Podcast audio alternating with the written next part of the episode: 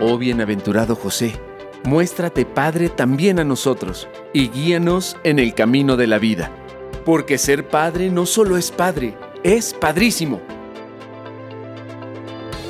Te damos la más cordial bienvenida. Comenzamos.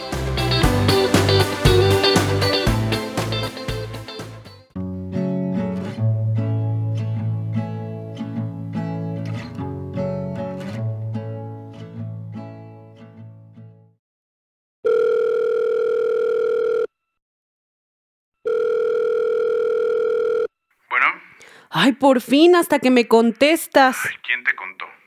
Ay, ¿de qué hablas tú? No te hagas, hermana, te conozco y ya te fue con el chisme Ezequiel. Ay, no, para nada. Laura, su esposa. Decir mentiras es pecado, ¿verdad?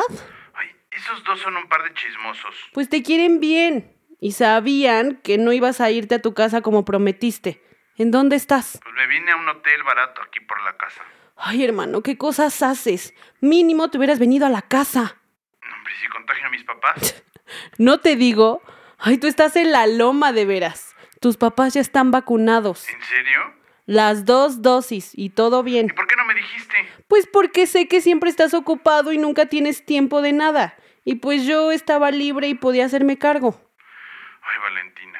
Y mira, Manuel, yo soy tu hermana y te puedo decir las cosas como son. El matrimonio es de dos personas y nadie tiene que meterse a opinar.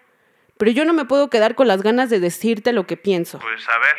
Acuérdate cómo era nuestro papá. Estábamos mal de dinero, siempre estaba preocupado, siempre nervioso, pero nunca nos faltó como padre. Él siempre tuvo tiempo para nosotros. Pues sí, tienes razón. Nuestro papá nos enseñó que un padre participaba todos los días de la crianza de nosotros, sus hijos.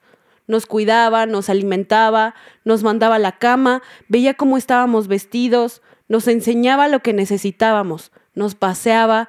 Era un padre que participaba en nuestra vida, era parte activa en nuestra vida. Tú y yo y los hermanos crecimos viendo a papá presente con nosotros, no ausente, bien presente. Nuestro papá tuvo con nosotros un vínculo cariñoso, un apego y mucha cercanía afectiva con cada uno de nosotros. Se notaba que le preocupaba que aprendiéramos cosas, que fuéramos gente educada. Nunca nos habló mal porque la educación que él quería era para nosotros, no por soberbio ni por exigente. Quería que fuéramos buenos y felices. Siempre mantuvo un clima de mucho diálogo y respeto con mi mamá y en la familia. Estoy de acuerdo con eso, pero no entiendo qué tiene que ver todo lo que me estás diciendo. Manuel, tu señora está cansada de que le dejes toda la responsabilidad de educar a los hijos a ella. Ella no se siente apoyada ni respaldada por ti. ¿Cómo lo sabes? ¿Te lo dijo? Lo puso en Facebook. ¿No la lees? Pues la verdad no. Manuel, todos los hombres necesitan preguntarse alguna vez en su vida si son responsables de la educación que han recibido sus hijos y si su esposa se siente apoyada y respaldada por ti cuando tiene problemas en la crianza de los niños. Pero yo sé cómo van en la escuela mis hijos.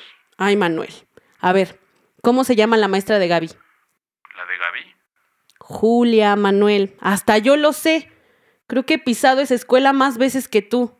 Bueno, Imagínate que tus pobres hijos crecen en estado salvaje, sin que les pongas atención, sin que les ayudes y les pongas reglas y sin que les digas nada de su vida.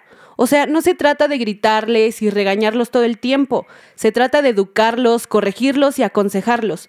Pues como diría el padre José Manuelito, según el Espíritu del Señor.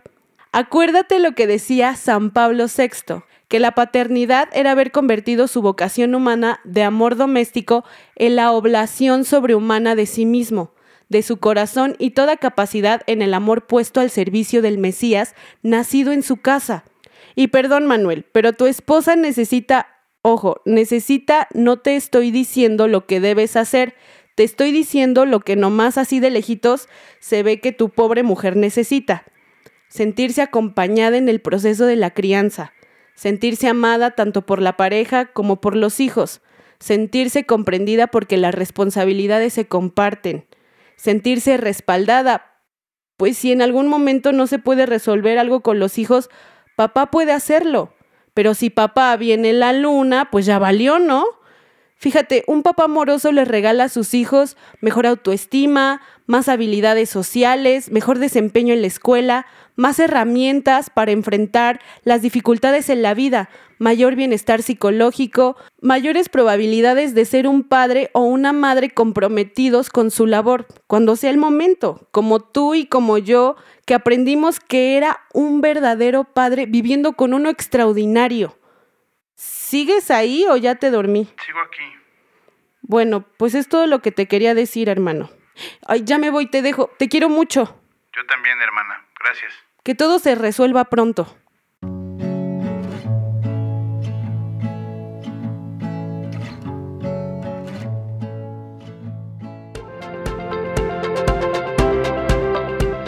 Todos podemos encontrar en San José ese hombre que pasa desapercibido, el hombre de la presencia diaria, discreta y oculta a un intercesor, un apoyo y una guía en tiempos de dificultad.